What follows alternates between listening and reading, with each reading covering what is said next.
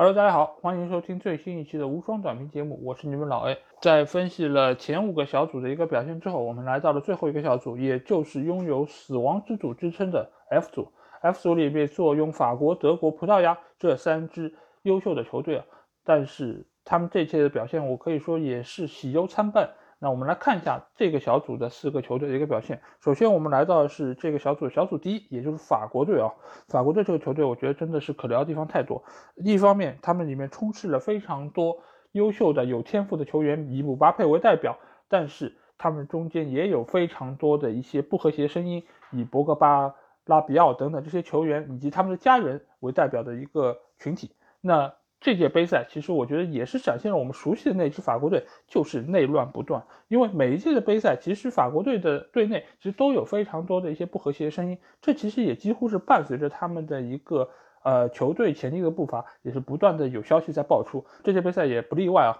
因为从以往的这些成绩来看啊，比如说一八年的世界杯，他们能够拿到最后的冠军，但是其实他们或多或少也有这么一些消息在传出，只是他们的成绩比较的好，所以使得各方各面没有太关注到这方面的一些情况。包括在以往，比如说九八年世界杯，他们也是拿到了冠军，但是内部其实也爆发出，比如说像雅凯不征召坎通纳，或者说是。各种各样的一些种族问题以及队内的一些矛盾问题，这个其实是法国队存在的一个通病啊，因为他们国内的球员也好，或者说是民众也好，有非常多海外殖民地来的球员，包括有一些少数族裔的一些球员，所以整个法国队就是会比其他的国家可能更多一些这方面的情况。当然，这也是天才球员所带来的一些附加产品啊，因为越是有天赋、越是才华横溢的球员，其实他本身的脾气。就是越大，或者说是更加的狂放不羁啊！我其实觉得这个是一个有个性，也是有态度的一个代表。这其实本身是一件挺好的事情。但是如果你到了赛场上，你和其他的球员没有办法能够有效的达成配合，那其实这个对于球队伤害就非常大。尤其这次在赛前吉鲁和姆巴佩的一个矛盾，其实大家就可以已经。略见一二啊，但是我们回到赛场上，我们可以看到这届杯赛其实法国队仍然给我们带来非常大的一些惊喜啊，包括他们在中前场这些配合啊，比如说博格巴的表现，比如说本泽马在回归法国队之后的一个表现，我觉得都是非常非常出色。尤其以他们对瑞士的这场比赛，所以因为对瑞士这场比赛，我们也看到他们在。洛里扑出了对方一个点球之后，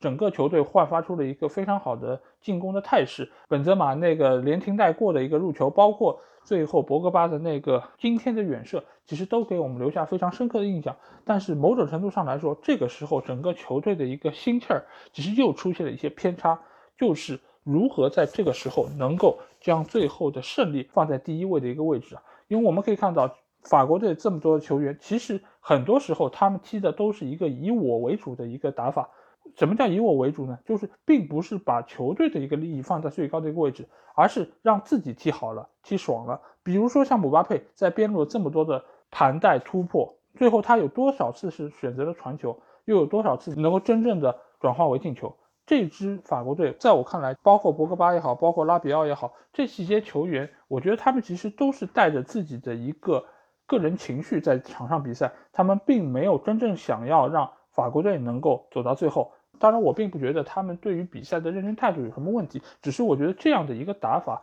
其实已经非常不利于足球这样一个以团队为前提的一个运动。因为你即使再有天赋，你也不可能一个人过光对方所有的防守队员。所以，我觉得这支法国队其实如果不把队内团结的问题解决好，是很难能够在大赛里面有很好的表现。那要说到没有办法解决好这个团结的问题，我觉得最大的一个罪人可能就要给到德尚，因为德尚对于现在这个球队的一个掌控似乎已经出现了一些问题。因为我们也可以听到非常多声音，比如说他怎么换他也不会把姆巴佩换下来，即使姆巴佩在场上的表现非常糟糕，他也仍然会让他在场上给他绝对的球权。所有人都已经看到这个对于整个法国队的一个伤害是非常巨大的，但是他仍然没有勇气，或者说是他没有办法。面对姆巴佩换下这么一个情况，这个其实我觉得作为主教练已经对于整个球队的管理有一些脱节，更不要说是像队内有这么多的球员私底下有这么多的矛盾，甚至已经不是私底下了，就是在公开场合互相指责。我觉得这个球队的管理，我觉得已经是到了一个不得不改的一个当口，而且我觉得他们被瑞士队淘汰这件事情，某种程度可能是一件好事，能够促使这一切能够赶快的得到解决。而且在赛后，吉鲁也宣布退出了国家队，这个其实我觉得也是他这个老将对于这个球队目前现状的一个不满，以及要给到球队的一个示威吧。我觉得这个其实还是挺让人寒心的，尤其是作为法国队这样一个目前纸面阵容看上去实力是最强的一个队伍，最终只是止步于十六强，这个其实是非常让人大跌眼镜的。好，那说完了法国队，我们来说一说德国队啊。因为德国队其实现在情况看上去也不比法国好到哪去啊，尽管他们内部的一个矛盾没有法国队看上去这么严重，但是他们在整个场上的一个打法，我觉得还是显得非常支离破碎。这一点其实和法国队倒是也是差不太多。但是这一切的锅其实都可以扣在勒夫的身上，因为勒夫在欧洲杯开始之前，其实就已经宣布他将会在欧洲杯后离开德国队主帅的这么一个帅位，而且将由弗里克来接任。所以这届杯赛其实大家都对于他能够拿出多少的一个实力，或者说他会倾尽多少的一个全力来带队，都有非常大的一个困惑。但是从他之前的一些比赛中，大家也可以看到，即便他倾尽全力，好像效果也不是太理想。就是他整个的现在对于球队的一个打法的一个。指挥以及他对于临场的一个人员的一个选拔，其实本身已经出现了一些偏差，也使得大家对他的不满的声音是越来越多。包括还有赛前对他以什么阵型来打比赛，其实都有各方各面的一些意见啊。但是勒夫这些杯赛，我觉得他在小组赛的几场比赛，其实还是打出了一些东西，尤其是对葡萄牙队的那场比赛，其实打得非常漂亮和精彩。尤其是左边这个戈森斯，其实是给到了大家非常眼前一亮的一个表现。而且这支德国队再怎么说，他的球员的个人能力还是非常强，尤其以基米希为代表。基米希这次其实在右边路的一个表现也非常出色，给到了中前场一个很好的支援。但是无奈中前场的几个球员其实都不是很对得起他的这么一个努力啊，包括是前场的金色侦察机维尔纳，以及前几场比赛打先发主力的格纳布里，其实这一届杯赛的一个表现都是比较的糟糕。但反倒是哈弗茨这届杯赛其实表现的要比前两位老兄稍微好一点，而且他似乎在切尔西队的顺位也是要排在维尔纳之前。所以哈弗茨在未来的这个德国队，我觉得还是能够有自己的一个不错的定位，因为他有身高，而且他的脚下的一个灵活程度也是非常不错。所以我相对觉得哈弗茨应该在未来弗利克的一个阵中也能够找到一个非常合适的位置。至于这次对穆勒的使用，我其实觉得也是有一些些的小问题，因为穆勒其实作为在拜仁莱万身边的一个非常得力的一个助手，其实。远应该比这次杯赛奉献给我们更好的一个表现，因为他最起码应该在进球和助攻方面都有非常好的一个数据。尽管他对英格兰队那一脚单刀打偏啊，非常让人遗憾，确实也不是太像他的一个水准。但是我觉得不应该仅仅因为这一脚射门就对于他整个球员这个能力有所怀疑啊，因为穆勒仍然是现在德国国家队不可或缺的一员，而且我相信等弗里克回来之后。穆勒也将会被委以重任，对于整个这个国家队的一个帮助还是应该非常大的。那另外一方面，我觉得这次德国队的进攻，其实我觉得另外一个方面就是他们缺少一个非常有效的一个爆点啊。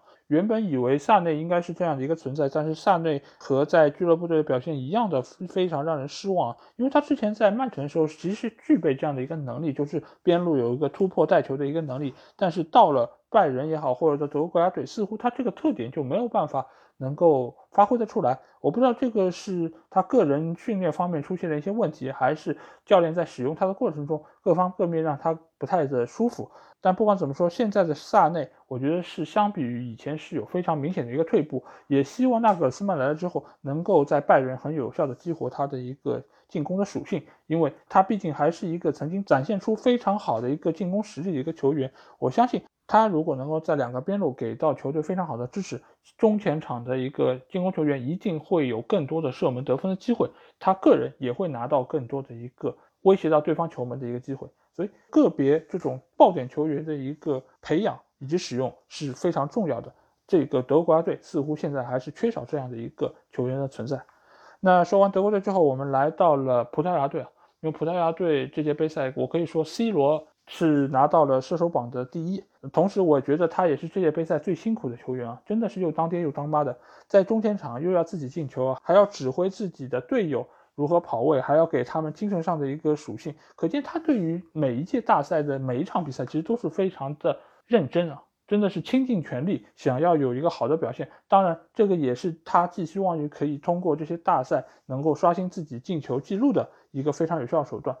毕竟对他这个年纪的球员来说，真的是杯赛打一届少一届了。但是我们也可以看到，这已经是他参加的第五届欧洲杯的比赛，他也是刷新了欧洲杯个人进球的一个记录啊。所以不管怎么说，C 罗对于欧洲杯来说都是一个独树一帜的存在。他现在已经在欧洲杯的历史上刻下了自己的名字，但是在这届杯赛上，他的表现，我个人觉得是。不尽如人意的，为什么这么说？尽管他拿到了射手榜的第一，但是他的进球有三个是点球，运动战进球也包括有像接第二个若塔那个横传球打空门这种，其实进球难度对于一个前锋来说其实并不是那么大，但反而是在球队打不开局面的一个情况下，他没有办法能够力挽狂澜。当然，这个不是他一个人责任，因为中前场的葡萄牙队这个打法结构也使得他们现在好像很难组织起一个。行之有效的一个进攻手段，因为中前场有非常多的一个能够自己单干的策动进攻的能力的一个球员，比如说毕费，比如说毕席，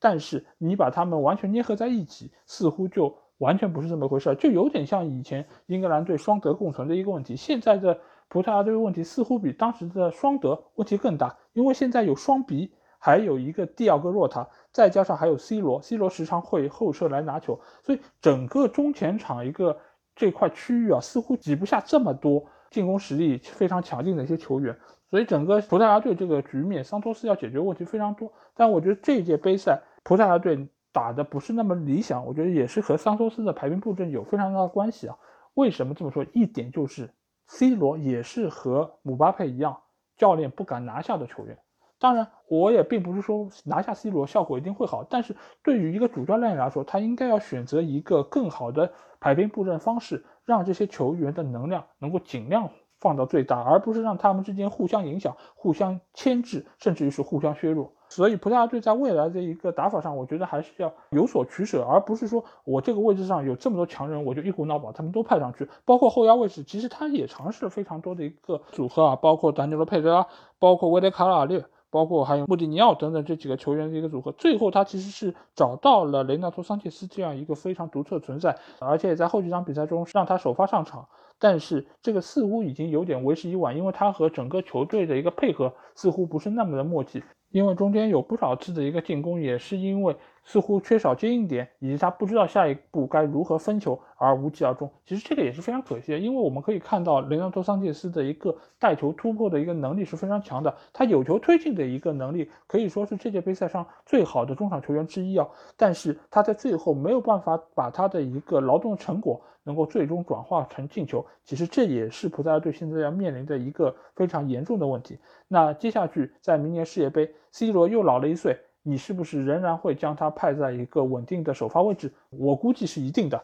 因为他对于现在葡萄牙队来说是一个不可或缺的存在。尽管他的进攻能力不能和以前年轻时候相比，但是他在精神属性上面仍然还是整个葡萄牙队的一个精神支柱。再加上他在这届杯赛那个可口可乐的事件，其实我觉得也是非常的有意思。可见就是这样的一个流量巨星，你做什么事情都会引起各方的关注，甚至于是会有非常多的人过来蹭热点，来借你这个名气来进行自我表达。所以我觉得 C 罗现在对于整个世界足坛是非常重要的一块宝玉啊。他和梅西两个人现在尽管已经慢慢慢慢有点不复当年之勇。但是他们对于现在世界足坛的一个影响力，以及足球这项运动对外的一个宣传效果，仍然是非常重要的两个符号。所以明年的世界杯，我仍然会期待看到 C 罗的身影。但是对于整个葡萄牙国家队，我觉得要解决好的几个问题，一个就是中前场的人员使用，另外一方面就是中后场的防守队员的一个布置。因为这次的葡萄牙队，我们可以非常明显看到，尽管他们有鲁本·迪亚兹，有佩佩，但是他们的防线仍然是。漏洞不少，而且是对于中路的这个突破，其实我觉得也是办法不多。再加上右边路的塞梅多成为了对方进攻的一个突破口，非常多次的一个下底传中都是从他那一侧进来的，最终使得啊罗本迪亚斯打进了乌龙，包括还有中间非常多次因为失位而造成的头球的失球啊。所以这个葡萄牙队的防线，我觉得还是有非常多的问题值得要解决，这也是在明年世界杯之前葡萄牙队要解决好的问题。否则，C 罗的最后一届大赛估计仍然将会是空手而回。好，那我们来到了这个小组的最后一个队伍，也就是被称为“鱼腩”的，或者说是陪跑的一个队伍啊，就是匈牙利队。匈牙利队其实给我最深的一个印象就是，他们队里面的少洛伊实在是太多了，就各种各样少洛伊啊，亚当少洛伊对吧？还有罗兰少洛伊。但是这么多少洛伊，其实到最后你看了他们比赛之后，你还是会发现，尽管他们都叫少洛伊。但是他们的技术特点还是完全不一样的。比如说前场的他们的队长亚当少洛伊，这其实就是一个非常刚猛的一个中锋的形象，而且他在场上的一个作风也是非常的硬朗，多次因为和对方的后防线上的一个球员进行冲撞而倒在地上，但是他仍然可以从地上爬起来继续战斗。而他身旁的罗兰少洛伊其实拥有非常好的一个速度以及一个突破能力。同时也具有一个内切射门的一个能力，而且他在对法国队的那脚助攻，其实就非常好的体现他这些特点啊。但是不管怎么说，匈牙利队整体实力确实还是和之前那三个强队有一定的差距，而且他们的板凳深度可以说是非常的薄弱，所以使得他们在比赛进行到的最后十五分钟的一个体能是很难得到保障的。所以他们在对葡萄牙那场比赛中，尽管他们撑了非常久的一个时间，但是仍然在最后十分钟连丢三球。使得他们最终不得不吞下失利的这颗苦果。之后对法国这场比赛，他们表现其实是非常出色的，而且他们也成功的逼平了世界冠军。但是在德国这场比赛中，他们仍然是因为体能出现问题，使得在最后当口被德国队扳平了比分。但是不管怎么说，他在这个死死亡之组的一个表现仍然是非常出色，最终是收获了两平。一负的一个结果，面对这样三个强队能够拿到两分，本身对于他们这样的一个球队就是一种胜利。也有可能他们分到其他的一个小组就能够从小组中出现，但是他给所有球迷留下一个深刻的印象，那就是这是一个不服输的、充满了拼搏精神的球队。我觉得这个本身也是对他们国家足球一个非常好的宣传，更不要说是他们那个普斯卡斯球场非常的漂亮，而且坐满了观众的足球比赛真的是太美好了。好，那在说完了整个六个小组这二十四支球队的一个表现和我对他们的评价之后，我觉得这次欧洲杯真正的是要画上一个圆满句号啊！尽管这期节目上线的时候，可能距离欧洲杯结束已经过去一周时间，但是大家似乎好像已经把这个比赛都忘记了，因为好像全网只有我还在发关于欧洲杯的内容啊。所以我觉得不管怎么说，尽管这个句号画的有点晚，这个句号画的有点仓促，或者说画的不那么圆满，但是。欧洲这次欧洲杯给我们带来的一个感官的一个体验还是非常的美好，而且我想说的是，能够在后疫情时代迎来这样的一届属于足球的盛宴，对我们所有人来说都是一件非常幸运的事情。尤其是还能看到有这么多的观众进入场地来给自己喜欢的球队加油助威，那个我们所喜欢的、我们所熟悉的那个足球似乎又回到了我们身边。也寄希望于明年的世界杯能够有更多的观众走进赛场，观看自己喜欢的球星踢出让所有人都群情激愤和热血奔张的比赛。好，那我们关于欧洲杯的所有内容，这一期就是真正的最后一期。那也希望大家可以和足球无双一起期待下一次的足球盛宴，我会和你们一起关注。好，那如果你对我们的节目有什么样的评论，或者想要和我直接交流，可以来加我们群，只要在微信里面搜索“足球无双”就可以找到。期待你们的关注和加入。那这期节目就到这里，我们下一个无双短评再见吧，大家拜拜。